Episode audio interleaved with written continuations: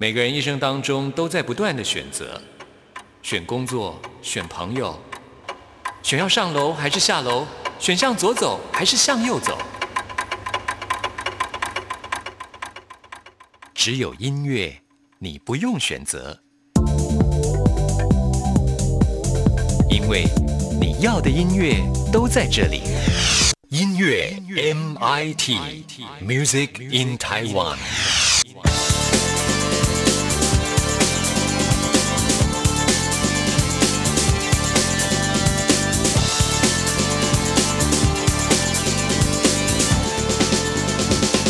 亲爱的听众朋友，大家好，欢迎收听今天的音乐 MIT Music in Taiwan，我是谭志毅，很开心又到了弦外之音的单元，在这个单元里呢，我们透过心理来研究音乐，为听众朋友邀请到的专家就是中正大学犯罪防治系的教授戴胜凤老师，戴老师你好，哎，志毅好，各位听众朋友大家好，对我们今天要来跟听众朋友聊的主题呢，叫做听音乐有停滞期吗？哎，也许乍听之下，很多听众朋友想说不会。对啊，我随时还是很喜欢听音乐啊。但是我们今天要特别强调的就是，听音乐的种类是不是会有所谓的停滞期？对，这个是一个很有趣的现象哦。真的，我们从哪里可以看得出来？比方说，我们一群人去 KTV 点播歌曲啊，尤其像是我们现在有这种呃小朋友的，或是家庭聚会去 KTV 点歌，你会家里有青少年的话，真的就会发生一个很大的落差。比如说，像我们这个年纪的朋友们，可能点的大家小朋友就觉得啊，好老好老，对对对，或者是小。朋友点的歌曲，我们这些年纪人一听就觉得哦，好吵，好吵。各位听众朋友，你一定有这个经验，我想志毅应该也有这经验，就是像我们这四五十岁左右这个年代的人呢，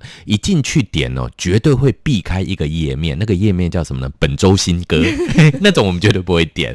然后我们大概会点什么东西呢？四五年级生流行歌曲，五六年级生流行歌曲。大概哎，有没有这种感觉？为什么？那更有趣的一个现象哦，就是其实随着一个年级一个年级，然后也就我们叫做世代。了啊，也那么不管四年级、五年级、六年级，这是台湾的说法。那可能呢，我们叫做一九四零、五零、六零、七零年代，我们都有这种哈十年为年代的这个说法。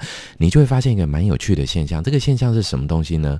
所谓的新歌、新音乐类型、新创作类型，其实它大概呢，对于跟他在十几岁到二十岁左右的这种年份之内的人呢，特别有感应。举个例子来讲哦，我记得啦，对我来讲最有感应的一个歌手哦，那这个不晓得听众朋友们有没有听过了，叫做徐怀钰。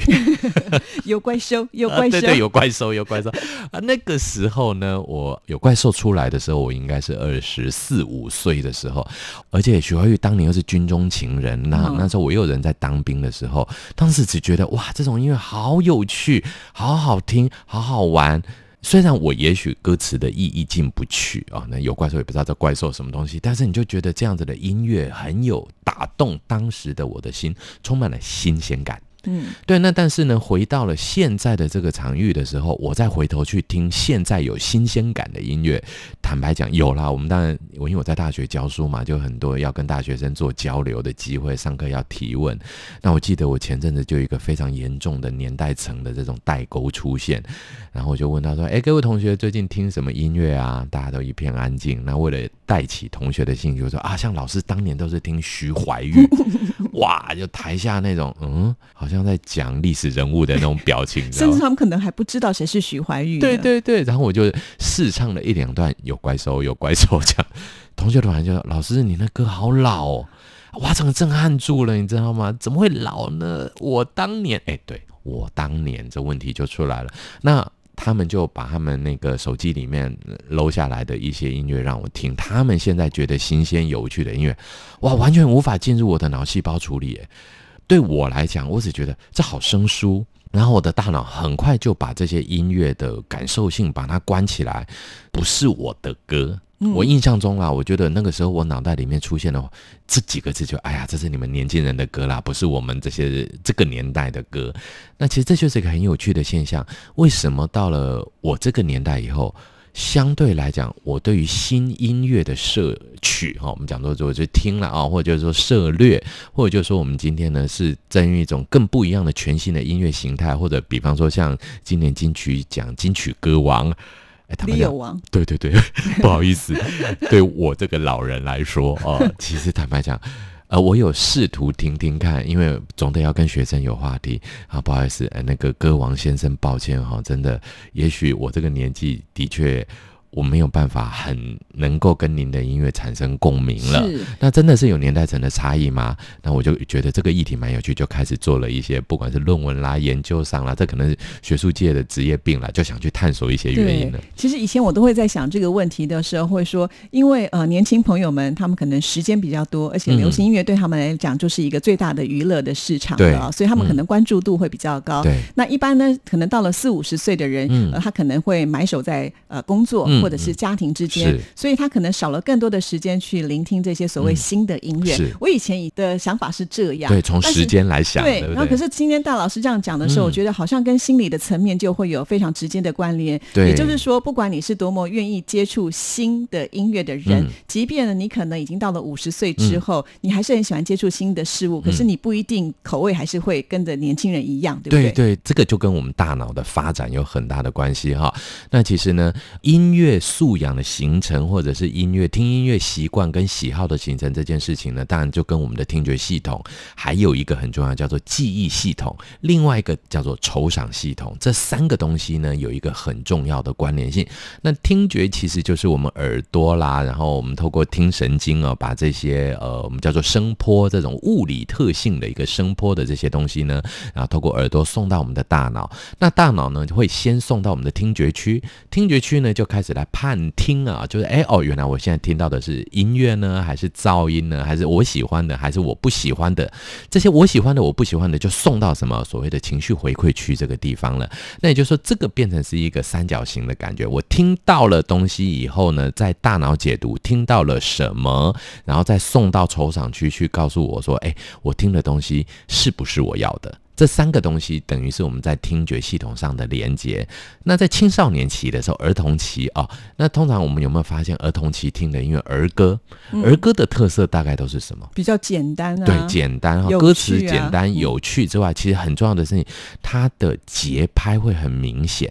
那为什么呢？因为这个时候小朋友的大脑其实它的这些我们叫做神经细胞之间的连接哈，基本上刚出生没多久，或者在刚就算你是幼稚园的阶段。啊，那这个阶段里面呢，其实它的连接性不强的情况之下的时候，节奏感，也就是透过什么东西呢？身体的律动，让它可以动。那这时候呢，搭配我们的大脑，它发展的一个级别叫感觉动作期。那什么叫感觉动作期呢？就是你的感觉跟动作配合的来的时候，你就能够带来很不一样的音乐学习的速度。懂了，这也就是为什么我们现在再来听儿歌的时候，反而会觉得它怎么那么的单调，对，怎么那么对？而且呢，你会发现一个更有趣的地方，每一条儿歌如果不配上跳舞，就不好玩了。所以 我相信台湾的小男生一定都会唱。现在我不知道会不会，以前我们那个年代都会唱《哥哥爸爸真伟大》，是那一条歌。你有没有发现，《哥哥爸爸真伟大》，你一定要踢正步唱，对不对？如果你没有踢正步，对对对，你一定会有呢。然后呢，让你整个情绪小朋友就教的会。所以当你放《哥哥爸爸真会打》的时候，很有趣哦。像我的小朋友在啊，我们在嘉义念幼稚园，哎，小朋友也放这条歌，哇，小男生就自动排好队了。但是很麻烦一件事情，就是小女生就跑掉了。就啊啊跑来跑去，那女生要放什么？性别上也会有差异。有哦有哦，那女生放什么歌会乖乖的呢？妹妹背着洋娃娃，那那而且你们发现，妹妹背着洋娃娃的那个 tempo 很像摇篮的感觉，你就会发现一群小女孩呢，就模仿着妈妈背小孩的姿势，后面。背个公仔玩偶啦，在那边晃晃晃晃晃的，哎，它就顺下来了。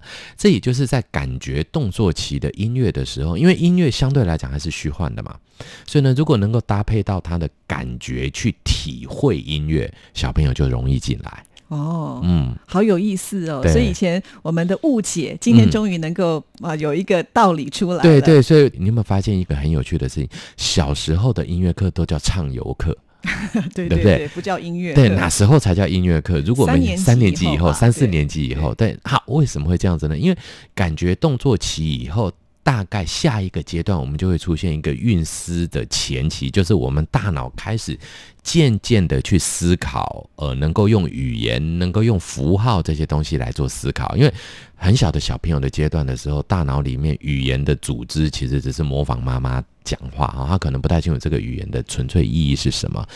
所以到了后期，大概到了国小前期，这个也就是或者幼稚园后期到国小前段的这个时候呢，这个时候小朋友对于文字的吸收力会开始有大幅度想要吸收，那这时候歌词的复杂性就会提高了。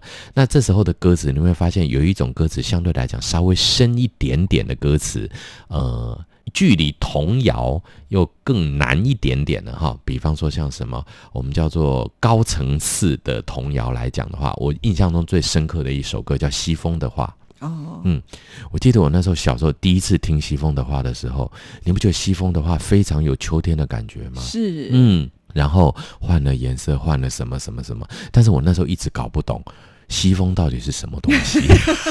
因为那个小时候真的就想太多。对对对，小时候就我们西风是谁呀？西风讲什么话？是为什么呢？因为那个年代的小朋友开始渐渐的想要了解语文的意思，但是呢，其实词汇量不足，所以在这个情况之下呢，音乐成为呢补足了这些语言意涵不足的时候，是不是能够带进小朋友的心里面，让他觉得哦，原来西风的话，你你如果把西风的话变成行进曲版，大概怎么明？明年我会来讲，啪啪啪啪啪，没有办法唱，没有办法接近他哦，所以呢，就要变成很柔软的歌。好，所以呢，其实在这个阶段的时候，形思呃，我们叫做运思前期哦，在这个阶段，符号的学习是我们一个很重要的观点。那到再后面一点点，大概接近到小学后段左右，就一个叫做具体运思期的阶段，这时候小朋友的脑开始呢飞快的成长了。那这个飞快的成长开始出现很有趣的，像他喜欢具体的一个思考的，比方说，嗯，不知道说，呃，自己有没有以前我们小时候学的时候，有一种数学题目很好玩，国小前半段没办法学哦，这叫什么东西呢？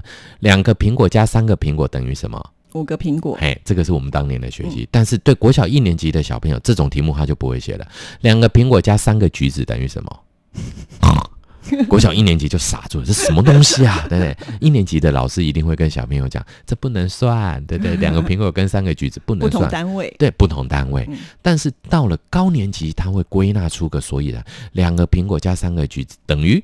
五个水果，上位概念就出来了啊！他的这种阶段感就出来，这种阶段感出来以后呢，代表这些小朋友开始更懂得归纳出一种音乐类型，所以这时候的音乐教育，我们也会发现高年级以后的音乐教育随之而来的就是类型教育、类型音乐，就是老师会让你听很多，还会这些名词就出现了，这叫做民谣。这叫民族音乐，这叫做庆典音乐、古典音乐，这叫做流行音乐，这叫做电音音乐，什么什么这些东西就会出来。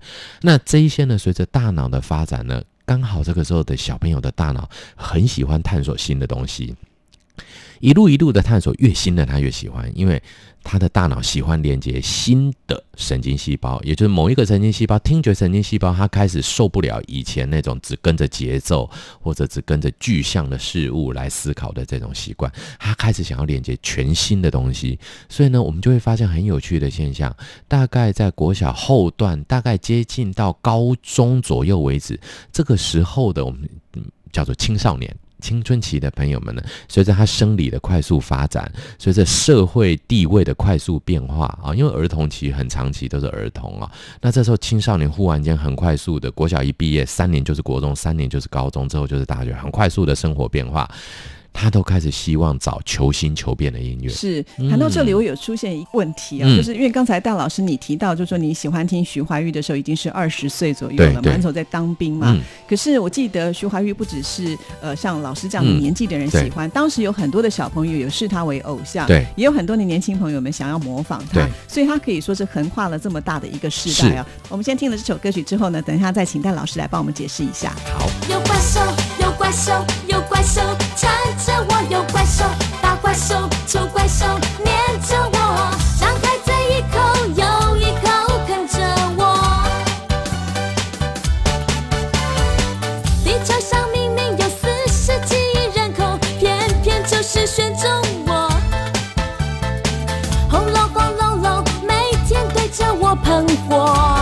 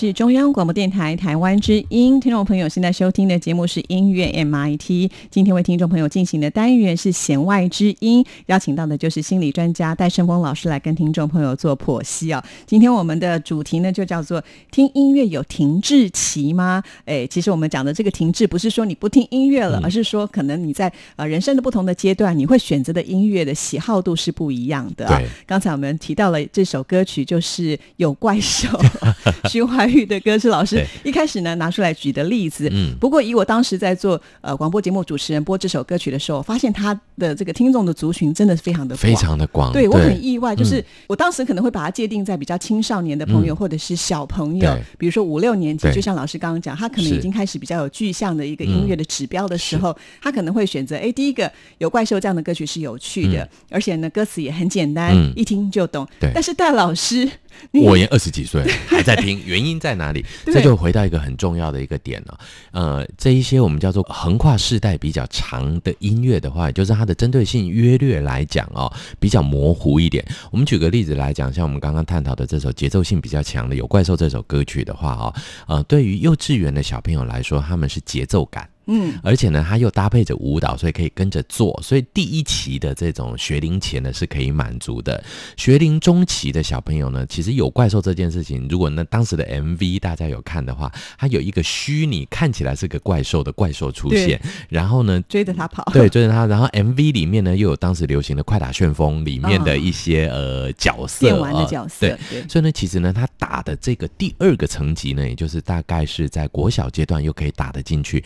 那到了国高中情窦初开期的时候，其实这首歌如果歌词深究是个情歌。是啊、那大家会觉得蛮好玩的，而且那时候的这个情歌呢，又对上了女性主，诶、女力力量崛起的，就是说你不要来管我，我就是我自己，我要擦口红，我要干嘛是我家的事情。好，这又对女力有一点很，就是女生也喜欢听，男生也觉得很有趣。然后为什么我那时候会觉得有兴趣？因为那时候其实呢，里面有一些，比方说你不要来管我，我要跟谁交朋友，你管我干什么？类似这一些，其实对于初出社会的社会人，又有一个因为刚刚出社会被社会管辖束缚的那种不舒服的感觉，想要挣脱，对，那刚好呢，通通，而且它又是一种当时新音乐的代表，所以的确没有错。大概徐怀钰这首歌最高，我觉得大概到二十五岁左右。那你赫然会发现一件事情，那时候我在听，我妈妈那时候已经五十出头，五十五、五十二三岁左右。我每次听我妈妈就会讲这样子。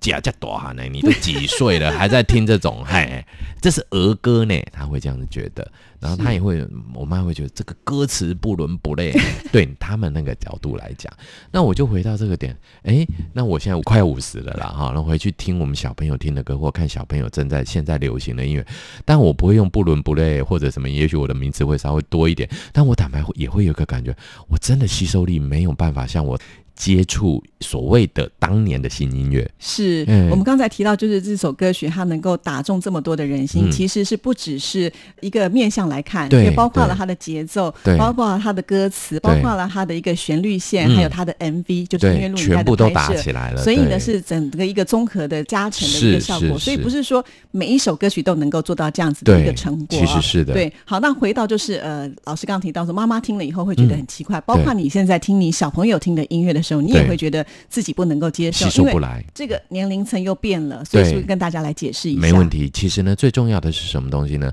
我们的大脑这种对于新鲜事物、新奇事物的探索，其实是有一个极哦，限。的，对，其实呢，坦白讲，我们大概二十五过到三十左右，这个高峰期过了以后，大脑渐渐会呈现出一个新鲜感渐渐降低，对于新鲜感的追求呢，反而变成对于记忆的再回味。因为新鲜感难免带来有冒险的、有风险性的存在啊。所以年纪越大，就冒险的那个精神就会变低。变低的原因，其实很多人说啊，因为年纪大了、老了。其实换一句话的说法，也就是说呢，大脑在尝试了很多的新鲜的刺激以后呢，它的酬赏来源改变了。以前我们会觉得新的东西带来的这一种酬赏，所谓的酬赏是我们大脑的说法哦，就是带来呃脑里面很开心、很快乐或者很平安、很安稳的感觉。这种感觉呢，是由新奇事物所带来的。但是二十五岁到三十岁以后呢，渐渐的大脑会有另外一种嗜好出现，这种嗜好呢叫做一种默契的对照。记忆与默契的对照，那什么样的感觉呢？就诶，似乎似曾相识，这件事情就会变成对大脑来讲是一个安心的感觉。哦很有趣哦。那我们就会发现呢，呃，随着年龄的变化呢，大脑渐渐的会喜欢去寻找自己曾经。呃，去过的地方，自己曾经吃过的料理，自己曾经听过的音乐，当这些东西出来的时候，你就会觉得哇，好有当年的感觉会。不会一种安稳感？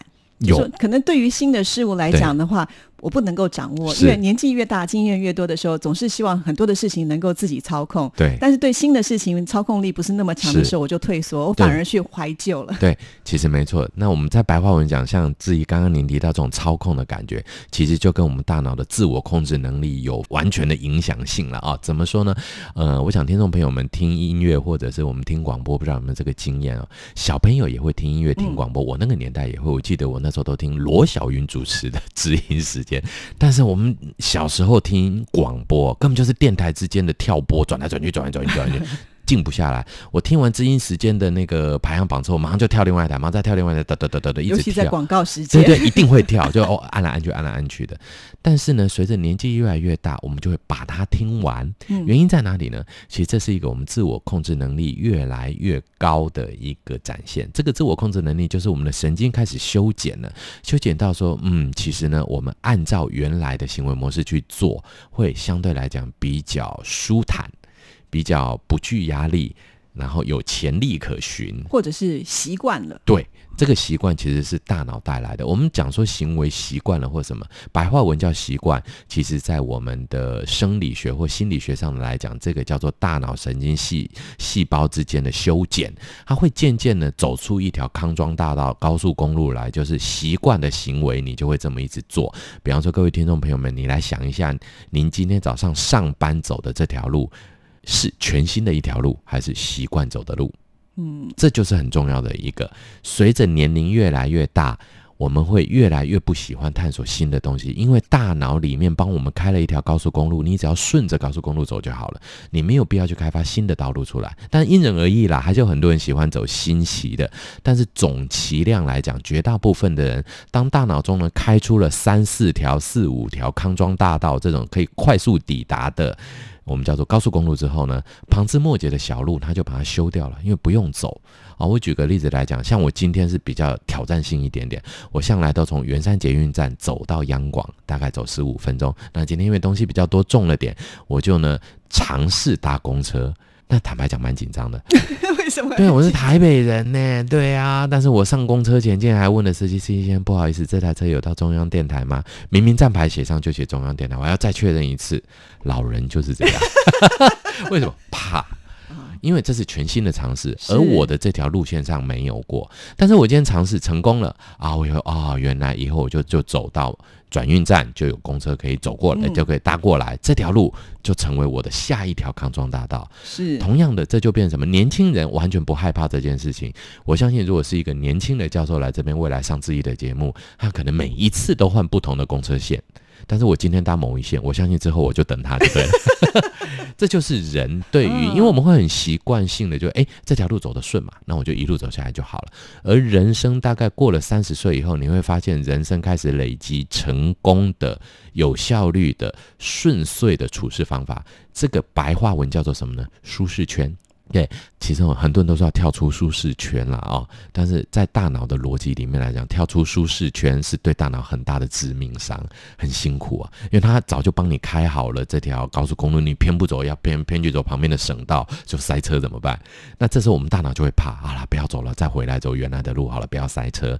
音乐也会出现类似的情形，当我们在原先熟悉的道路上走的时候，这时候大脑就很开心，耶，你听我的话喽，你又走回我原来帮你设计好的道路了。哦那这大脑就会释放出愉悦的、安心的、快乐的，或者是一种相对来讲比较呃副交感的这种 relax 的感觉，那种放松感。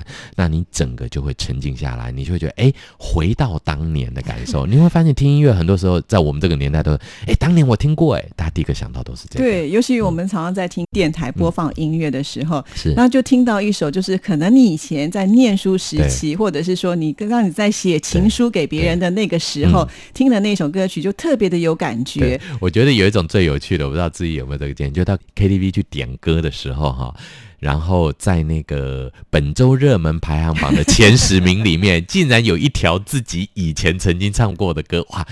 那种成就感真是无与伦比的。对啊对，我就觉得，哎、有一次我去点点点点，这这这个都不懂，终于在第二页看到《新不了情》，哇，真的觉得自己的人生获得了肯定。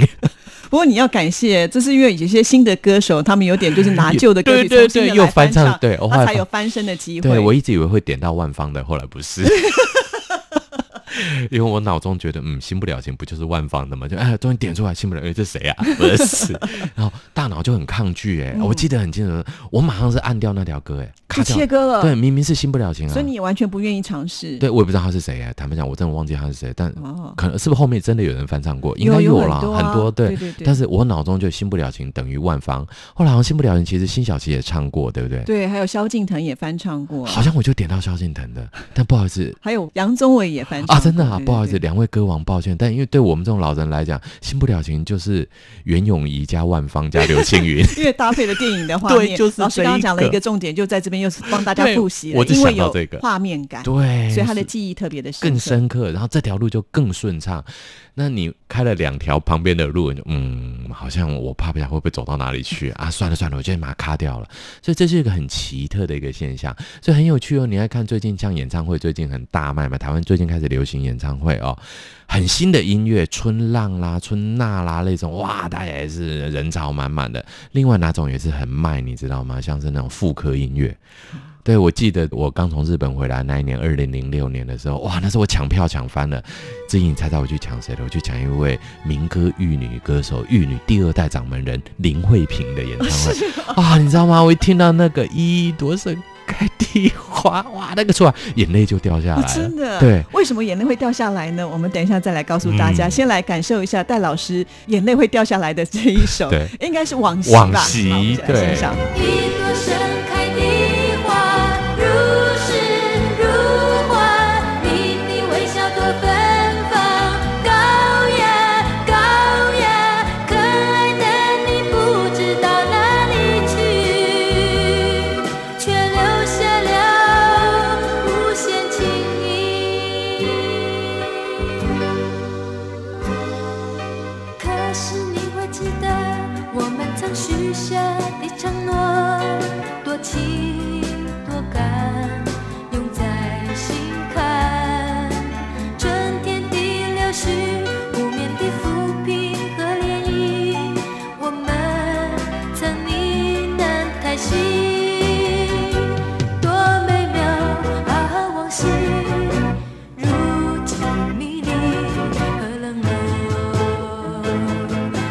着我。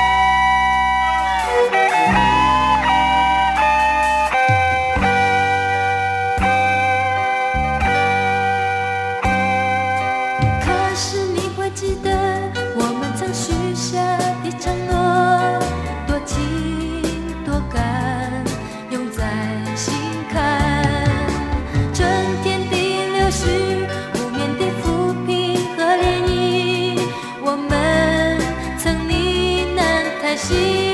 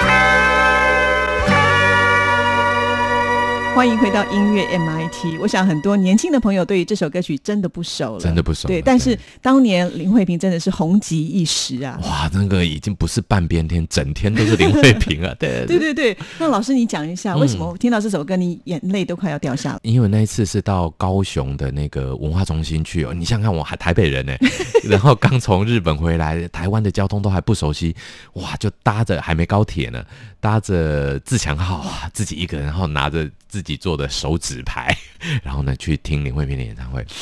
那我这一出来，他的背景音乐，当然这条歌一定要先出来。我记得他一出来，马上就是三首歌，这三首歌会场整个就翻天了。往昔、倩影、戒痕这三条唱完，当然我也觉得林慧萍就可以休息了。对于那个，因为坦白讲，我那次真的就是为了听这三条歌去的。没想到他一开始就唱给我们听，哇，好感动！然后那个声音一出来，马上掉眼泪的感觉，真的是哇，年轻的自己回来了。是，可是我有一个问题嗯。想要请教一下老师哈，嗯。因为很多的这种所谓的过往就是红极一时的歌手，嗯。他们其实不太愿意再复出的原因，就是是。因为除了可能声音会改变，因为是。声音也会变老嘛，哈对没错。第二个就是他的形象，是。因为当年你在看林慧萍，她是一个玉女的嗯明星，可是。这个年头呢，再回去看的时候，他可能在舞台上不像当年来的那么对，的不是玉女，是玉嫂了。对，但会不会影响到你？其实完全不会，不会，完完全全不会。的话，其实还是对存在在音乐所有的声音呢，全部会把当，而且很很有趣的一件事情，我相信这边就要给这些老歌手一点点非常大的信心。不管您年纪多大，您唤起的都是听众朋友心中年轻的自己。哦，是哦，对我们不会想到这个歌手。不，老，对我们绝对不会想到说这个歌手是老的，我们会想到的是年轻的戴森峰，年轻的自己。哦，是，对。所以为什么每次那个民歌演唱会也是都是大家都抢票，对。然后抢得不得了，然后每一年都在办，呃对就是这样的演唱会。，对，因为你会发现这个很有趣的一个现象，就是说有一部那个日本的卡通，呃，大家不知道有没有看过，也是宫崎骏先生监制的《回忆点点滴滴》。那里面呢，讲的就是一个二十二岁的女生带着她国小五年级的自己去做一个生命旅行的故事。其实那个故事就像老歌演唱会，就像像老歌带给老听众一样的感觉。其实所有的老听众呢，去听老歌的演唱会，这种复刻的演唱会。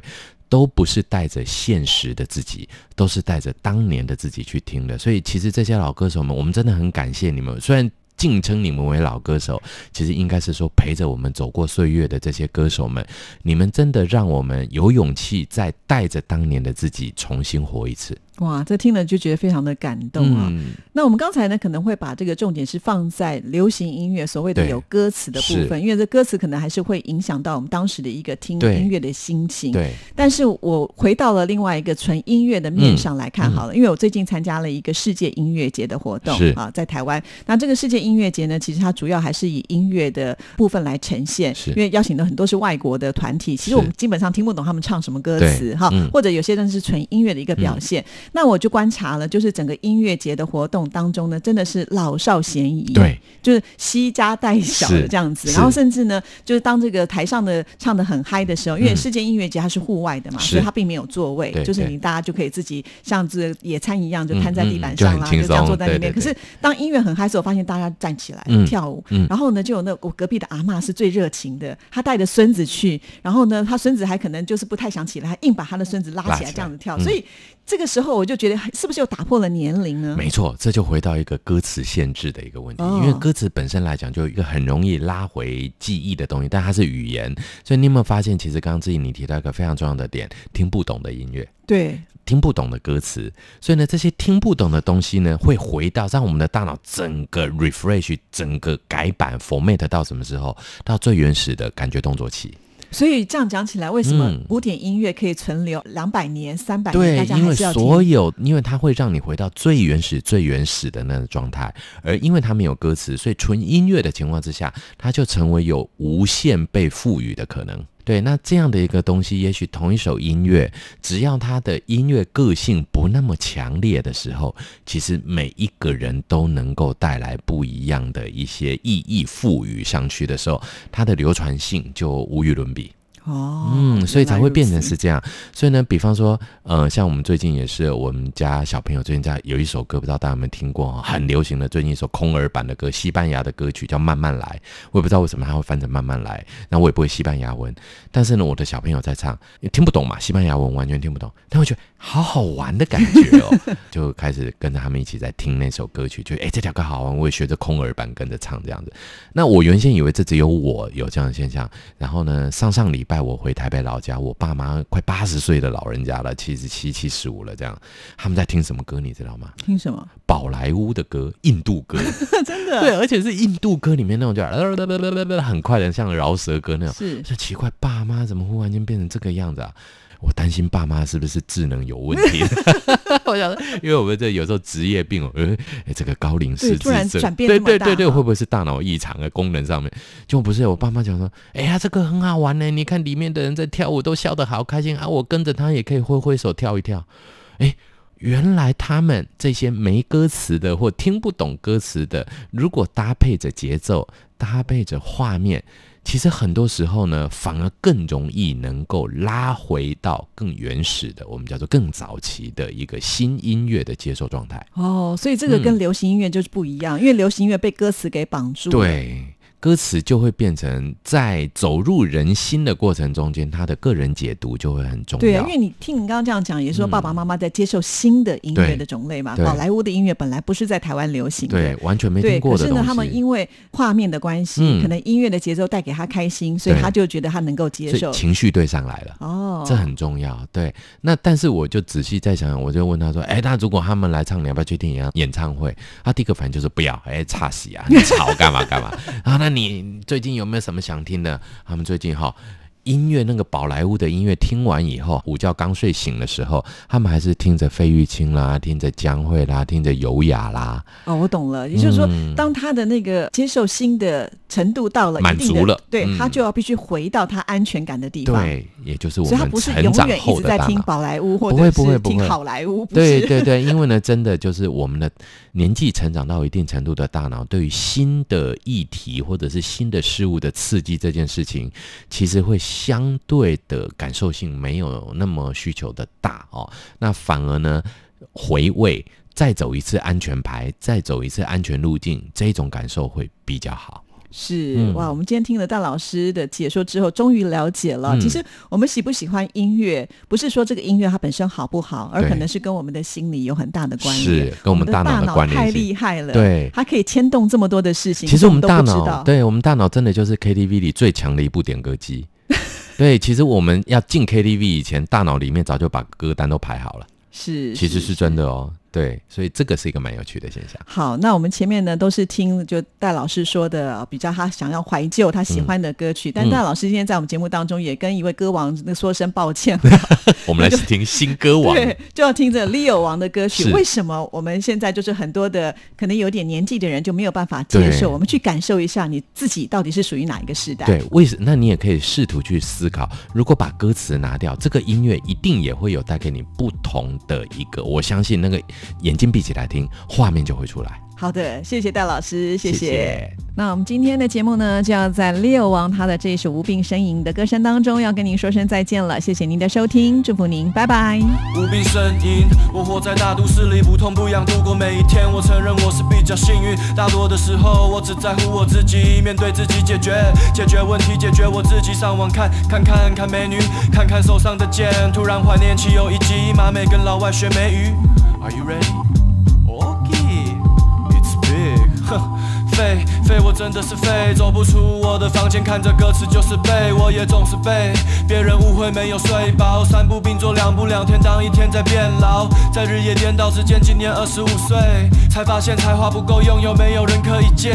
哈，给你我的心，我的肺，给你我的孩子，像神韵玲珑，后里来让子弹飞。Yeah 我无比声音在喷发的那一瞬间，咻。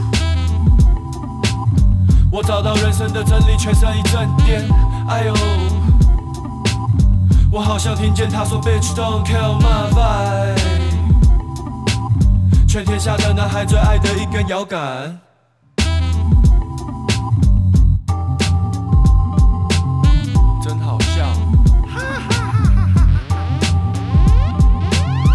有些饶舌歌手的歌不知所云，让人听得不知所以。I'm so sorry，就是我为赋新词强说愁，为了自己当个小丑，逗着自己笑了好久。